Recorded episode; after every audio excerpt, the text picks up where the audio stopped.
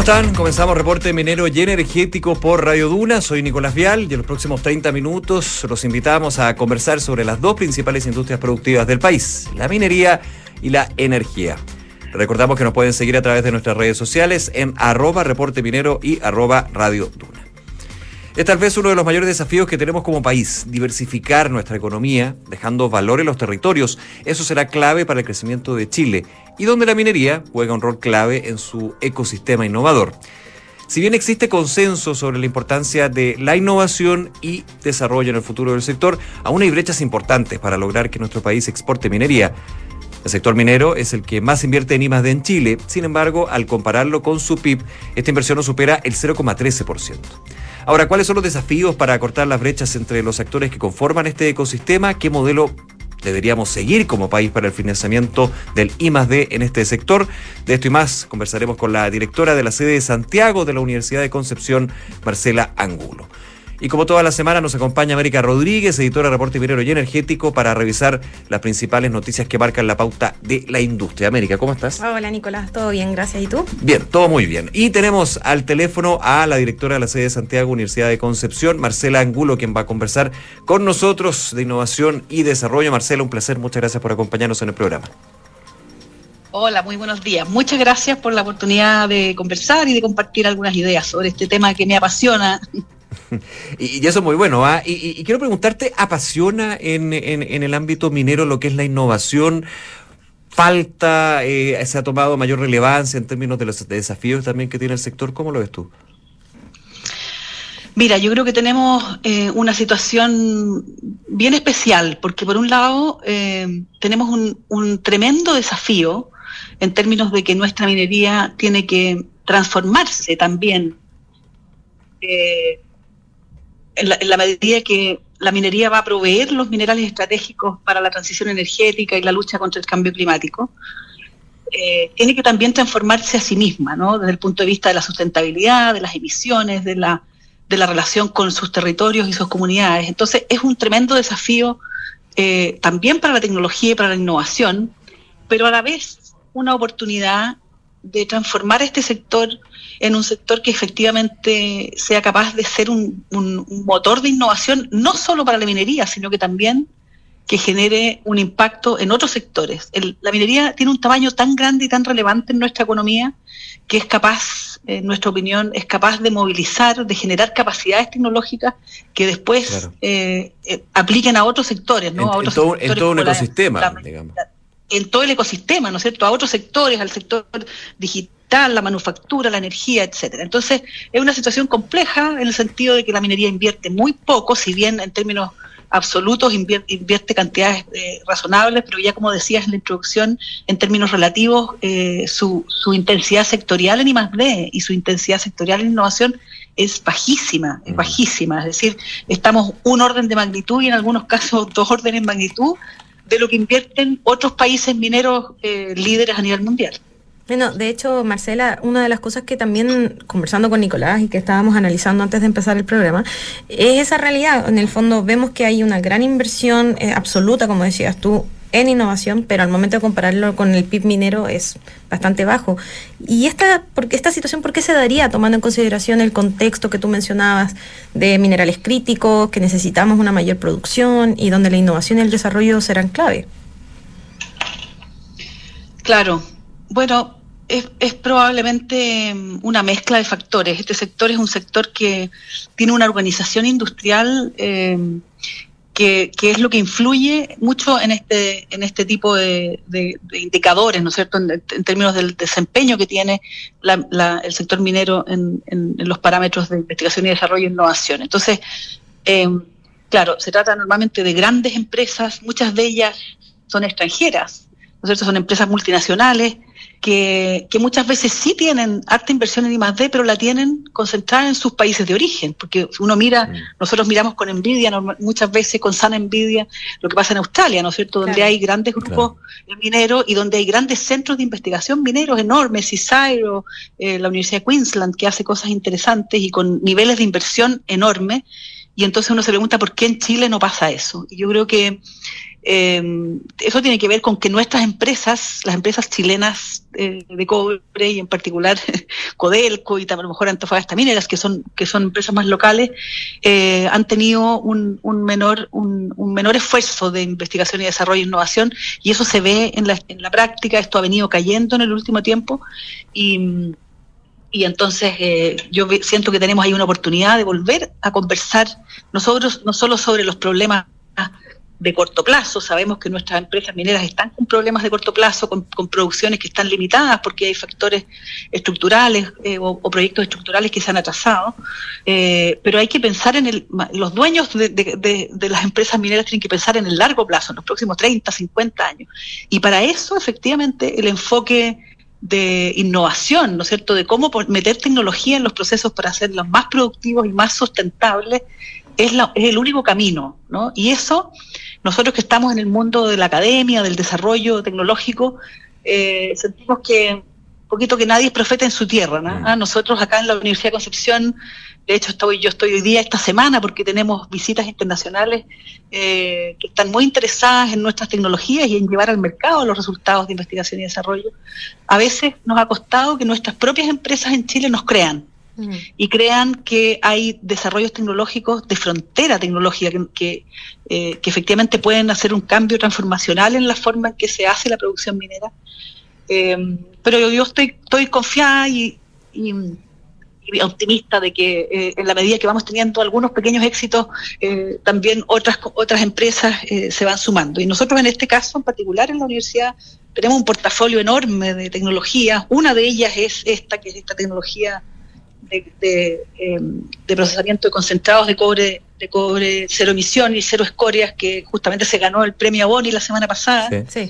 Eh, y que donde hemos tenido el apoyo Codelco, por cierto, durante estos últimos años, muy relevante, y ahora estamos justo en el proceso en que estamos negociando eh, la, la, el escalamiento de esta tecnología, una planta piloto que nos va a costar del orden de 15 millones de dólares, que obviamente esto sale del, del alcance de una universidad, ¿no? Mm. O de los fondos públicos, y por lo tanto esto nos obliga a otro nivel de conversaciones claro, con socios claro. nacionales e internacionales. Estamos en Reporte Minero y Energético por Radio Duna. Conversamos con la directora de la sede de Santiago, Universidad de Concepción, Marcela Angulo. Eh, y linkeando con ese último eh, punto que tú nos comentabas, Marcela, el financiamiento en, eh, la, en el I D es una gran valla. Cuando uno tiene una buena idea que se concreta, que funciona, que hay que aumentarlo a nivel de escala, eh, es justamente los recursos donde muchas veces ahí puede ser el gran problema, especialmente en el sector, bueno, hablamos del sector minero, pero en realidad podríamos aplicarlo a cualquier sector de productivo de Chile, ¿no? Claro, tienes toda la razón, Nicolás, porque a diferencia de la de la innovación en temas digitales, uh -huh. ¿no es cierto? Que donde los ciclos de innovación son cortos y no son tan costosos, ¿no es cierto? La experimentación desde el prototipo hasta un piloto. Eh, en el caso de las tecnologías industriales, que podrían ser las que aplican al sector minero, energético, los, los procesos son más largos claro. y son mucho más costosos. Entonces, como te contaba yo recién, un proyecto, un piloto está eh, en el orden de los 10 millones de dólares una planta de demostración comercial, que es un TRL 8, o sea, un, un, nivel de madurez tecnológica 8, que ya acercándose al mercado va a costar eh, otro orden de magnitud, es decir, 100, 200 millones de dólares, una planta que todavía está validándose industrialmente. Entonces, como tú decías, efectivamente, tenemos en Chile eh, un problema porque tenemos una especie de vacío en esta etapa en términos de los eh, mecanismos de financiamiento de apoyos públicos. Uh -huh. Esto no pasa en otras en otras geografías o en otros países. ¿no? O sea, la Unión Europea, por ejemplo, que tiene estos programas del Horizon Europe, que tiene, y nosotros miramos también con sana envidia, por ejemplo, a Suecia, que se está transformando en el líder en el acero eh, los subsidios para las plantas pilotos son del orden de 50 millones de dólares y para las plantas de demostración industrial del orden de 200 millones de dólares de subsidios. Mm. Nosotros aquí no tenemos nada parecido a eso. Claro, por eso, claro, por eso es que en esta en esta comisión de minería verde que nos invitó eh, la Comisión de Desafíos del Futuro del Senado y en la que estuvimos trabajando un año y medio, un grupo grande de personas, nosotros propusimos al gobierno que se creara un mecanismo de financiamiento para la, el escalamiento, la validación industrial de tecnologías limpias o de tecnologías de baja emisión. Un mecanismo que fuera una cosa que se conoce como un subsidio contingente, ¿no? Es decir, y esto opera mucho en países muy desarrollados eh, que, apoyan mucho la innovación, Israel, Corea, hay varios mecanismos parecidos. Pero ¿qué significa un subsidio contingente para la etapa de, escalamiento de pilotaje? Como son tan grandes los montos, eh, la idea eh, que nosotros propusimos es que se generara un, fondo en el que pudiéramos tener acceso a, subsidios más grandes, pero si las tecnologías son exitosas y logran salir al mercado, entonces devuelven el subsidio. Oye, Eso permite que el Estado vaya financiando nuevas iniciativas de esta naturaleza. Marcela, y bueno, eh, conversando esto mismo que tú nos mencionabas, mm, recuerdo que el royalty original eh, tenía como objetivo en el fondo financiamiento al I+D. El nuevo royalty no tiene considerado este tema dentro del de sus posibles financiamientos con lo que se recaude ¿Esta situación podría haberse un poco resuelto en cuanto a royalty o, todavía se puede mejorar? Porque, claro, se ha apostado mucho que esos fondos que se van a recaudar van a, ir a las regiones, a las regiones etcétera, pero se olvidaron un poco del I D, que es esencial para poder mantener a la industria produciendo lo que necesita producir. Sí, bueno, eso fue un, tema que nos pegó duro a quienes estamos en el mundo de, la innovación y la tecnología porque mm, el nuevo royalty minero eliminó el aporte al, Fondo de Innovación para la Competitividad y lo cambió por este Fondo Regional para la Productividad y el Desarrollo, que si bien incluye algo, alguna mención a que este fondo también podría financiar investigación científica y tecnológica en línea con las estrategias regionales de desarrollo, pero lo, pero lo hace mucho más, eh, yo diría, atomizado, mucho más dependiente de, de las prioridades que tiene cada gobierno regional y, uno entiende razonablemente que los gobiernos regionales tienen hartas prioridades de infraestructura, mm. de desarrollo, un montón de otras necesidades, pero yo creo ahí que, que había que haber hecho un buen, un buen balance entre eh, fondos de uso más corto plazo, de cosas como infraestructura, con también dejar más explícito la posibilidad de fondos que van a construir las capacidades para esas regiones y para esos territorios de sobrevivir una vez que se acaben los minerales. es decir, el, primer, el, primer royalty tenía como principio generar las capacidades para diversificar la economía y poder eh, generar, ¿no es cierto?, actividad económica más allá de la propia minería. Y eso, lamentablemente, con, el nuevo royalty se termina y queda, eh, yo te diría que bien como en segunda o tercera línea la posibilidad que se financien cosas a nivel más regional, eso lo hacen, como decíamos, más atomizado, más difícil De, de, seguir, más difícil de que haya una política pública de nivel nacional, ¿no? Esto entonces va a bajar los gobiernos regionales y probablemente hay un riesgo que se diluya. Sí. Marcela, se nos acaba el tiempo, pero quiero agradecerte por acompañarnos. Muy interesante eh, la conversación eh, de los temas de I D y por sobre todo el, todo el éxito ah, con, lo que están haciendo hoy la Universidad eh, de Concepción, no solamente en el ámbito minero, sino en todos los ámbitos también que están participando. Gracias nuevamente. Muchas gracias, Nicolás. Y bueno, el único mensaje es que tenemos que creer más en nuestra nuestras capacidades. ¿ah? a ver si con eso logramos dar un salto al desarrollo. Muy buen mensaje. Muchas gracias, Marcela. Muchas gracias, Marcela. Gracias a ustedes. Que te vaya muy bien. Un abrazo. ¿Y sabía usted que SQM ha contribuido a entregar soluciones para el progreso humano? Sus productos son esenciales para la industria de la salud, alimentación, tecnología y la generación de energías limpias que mueven al mundo. Estamos en Reporte Minero y Energético en Radio Duna. No olviden escribirnos sus dudas y comentarios a arroba Reporte Minero o suscribirse a nuestro portal reporteminero.cl para recibir diariamente nuestro newsletter con las principales noticias del sector minero y energético que revisamos a esta hora en el programa América. Oye, me quedo con varias cosas de la entrevista de Marcela. No tiene tanto tiempo, así que. a la corta. No, no básicamente. Obvio, obvio. Pero una de las cosas interesantes es que la Universidad de Concepción es una de las universidades que más eh, dedica a innovación y desarrollo, que más patentamientos tienen. Como ella misma me contaba, eh, la semana pasada recibieron un premio, el premio Agonía de Innovación, y también están, están trabajando varios proyectos nuevos ahí que están súper interesantes y que hay que estar mirando. Pero dicho eso, dicho eso, vamos a contar que esta semana eh, Sonami presentó una serie de medidas que buscan en el fondo mejorar em, el estancamiento que estamos enfrentando en la producción minera. Ese documento se lo entregó a las autoridades eh, y, consta de eh, seis siete puntos perdón, que en el fondo facilitarían el proceso de la industria para seguir eh, produciendo minerales, que es lo que necesitamos, específicamente cobre y litio. En ese sentido, ellos destacan que hay que hacer una diferenciación para los distintos segmentos de la industria ante la autoridad ambiental, que ese es un tema que siempre ellos han, han esgrimido. No es lo mismo la mediana que la eh, gran minería, no es lo mismo que la pequeña que la mediana, etcétera. Y es una de las cosas que ellos también apuntan de que frente a la autoridad ambiental se haga esa diferenciación. Con esta medida, ellos calculan que se podrían generar unos 75 millones de dólares adicionales en impuesto a la renta con el tema de, esta diferenciación y eso es una cuestión bien clave para la producción. Se podría superar un 40%. Asimismo, eh, dicen que se necesita asignar fondos públicos para realizar labores de exploración en la propiedad minera de la pequeña minería a través de NAMI. Recordemos, sí, recordemos que NAMI tiene eh, todos los años un fondo de 8 millones de dólares para esto. Y aquí se plantea que se aumente a 20 millones de dólares. De 8 millones a 20 millones al año. Al año. Y recordemos que una deuda, ellos tienen una deuda bien importante ahora, están con una situación financiera bien compleja y uno de los argumentos que siempre ha dicho Anami es que este fondo particular es muy bajo para, para las necesidades actuales. O sea, estaría muy en la línea con lo que se ha planteado la empresa nacional de la minería. Exactamente, exactamente. Y de hecho también una de las cosas que proponen de Enami es hacer un plan de trabajo con la pequeña y con la mediana minería para la explotación de esa propiedad minera que la empresa posee. O sea, son casi 314 mil hectáreas las que tienen AMI que se podrían explotar con este, con este trabajo en conjunto. O sea, restabilizar aún más, digamos. Sí, totalmente. Es una cuestión como súper clave. Que en este momento tal vez no se está... Exactamente, no se está rentabilizando como se podría y se tiene ahí.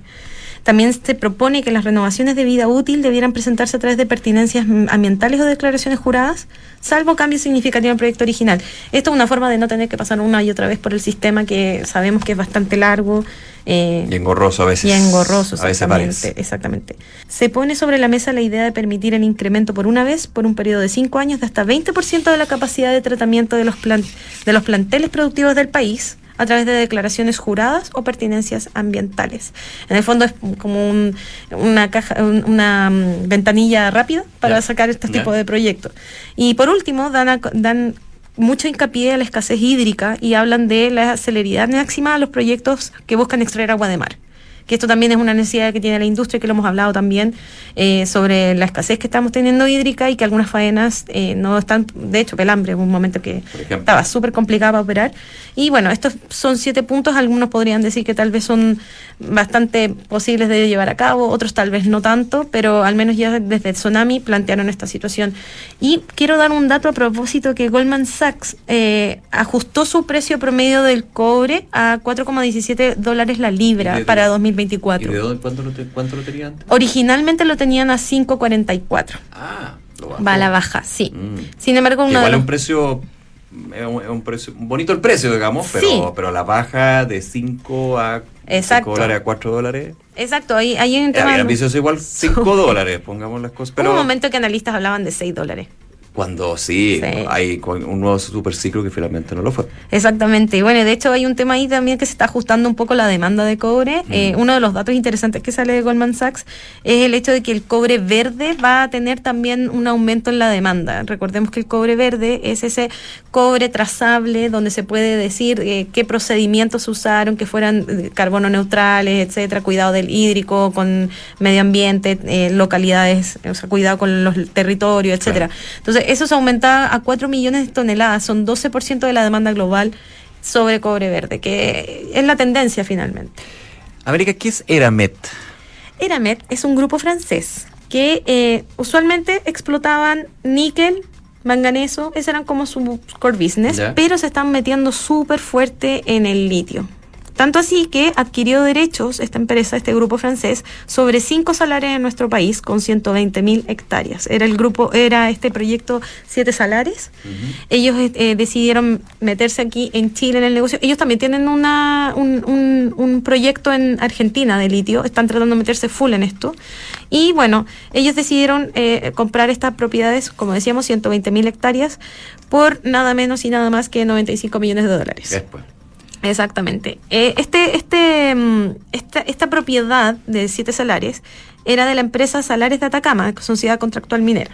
Era la familia Becchiola, también está el expresidente de Codelco y exministro Juan Villarzú y el abogado Alejandro Moreno, además de la internacional Talison, que es tienen propiedad china de Tianqi, el 51%, y Albe Marley. Ya, actores muy relevantes que conocen Actores muy, muy relevantes, exactamente. Bueno, aquí hay que saber que esto, comprar esta, estas hectáreas no significa que van a desarrollar ahora ya un proyecto porque... Tienen los derechos. Tienen los derechos, exacto. Igual hay que hacer todo un levantamiento de información, ver, la explorar los salares, ver cuáles podrían ser, cuáles no. Igual se ve como bastante buena ley en algunos de ellos. Entonces, eh, consideran que este es un buen momento para entrar más fuerte al negocio y esto también se sube, como les comentaba, se suma al proyecto que tiene en Argentina, que eh, fueron casi una inversión de 800 millones de dólares para producir eh, en la primera fase 24 mil toneladas de carbonato de litio. Están entrando fuerte. Están entrando fuerte. Y novedades con el litio. Pues. Hay novedades con el litio. Sí. hay que estar ahí atentos. Sí, hay que estar atentos. Se está, moviendo. Siempre pasan cosas. Algunos dicen que debería moverse más, pero se está moviendo la cosa. Oye, por último, hablemos de hidrógeno verde. Bueno, recordemos que, este, eh, que, en julio de pasado se armó este comité estratégico para el plan de acción de hidrógeno verde que reunía, entre otras personalidades, al ex biministro de Minería y Energía, Juan Carlos Llobet. También está la expresidenta Michelle Bachelet, eh, que ellos se estaban juntando y próximamente ya deberían estar presentando eh, su, su estrategia a largo plazo para este tema en particular. Uno, entre los puntos que están tocando es, está el tema regulatorio y cómo se trataría este, entre comillas, permisología que tiene asociado eh, cualquier proyecto eh, que quiera mm, empezar a funcionar acá en Chile. Igual cabe destacar que mm, Valentina Durán, que es la directora del, del CEA, ha dicho abiertamente que ese término no está bien usado, que no, le gusta porque encuentra que el Servicio de Evaluación Ambiental no, no, apoya el permiso, eh, la permisología, pero el mismo gobierno habla de permisología. Exactamente. con eso, pero bueno, está bien. Sí. Bueno, de, de todas formas ellos estaban con, con, ese tema porque, por ejemplo, hace poco, cabe recordar que uno de los proyectos por este mismo tema, un proyecto de HIF y Enel Green Power, tuvieron que retirarlo, un proyecto que tenían en octubre del año pasado del, del estudio de impacto ambiental por por una iniciativa de 500 millones de dólares. Entonces hay que arreglar ese tema. Y por también una de las cosas que se, se menciona es que no pase lo que pasa en, en algunas regiones del norte, por ejemplo, con estas eh, poblaciones flotantes. recordemos que Magallanes sería uno de, los de, los focos o de los lugares donde más hidrógeno verde se va a producir y una de las cosas que se, que se quiere evitar en el fondo es que se vuelva una población flotante que viene y se va y no deja valor en el territorio. También por eso hay un tema con el desarrollo humano, de formación de competencias técnicas y profesionales, además de los temas ambientales. En teoría esto ya debería estarse presentando en estos días. Así que vamos a ver resultados. De todas maneras, América, como siempre, muchas gracias. Muchas gracias, Nico. Y a ustedes, bueno, vamos terminando el programa. Gracias por acompañarnos aquí en Duna. Recordarles que pueden suscribirse a nuestro portal reporteminero.cl o también vernos a través de la televisión en Canal 24 Horas y TV Chile. Soy Nicolás Vial, esto fue Reporte Minero y Energético en Radio Duna. Será hasta la próxima. Un abrazo grande, chao.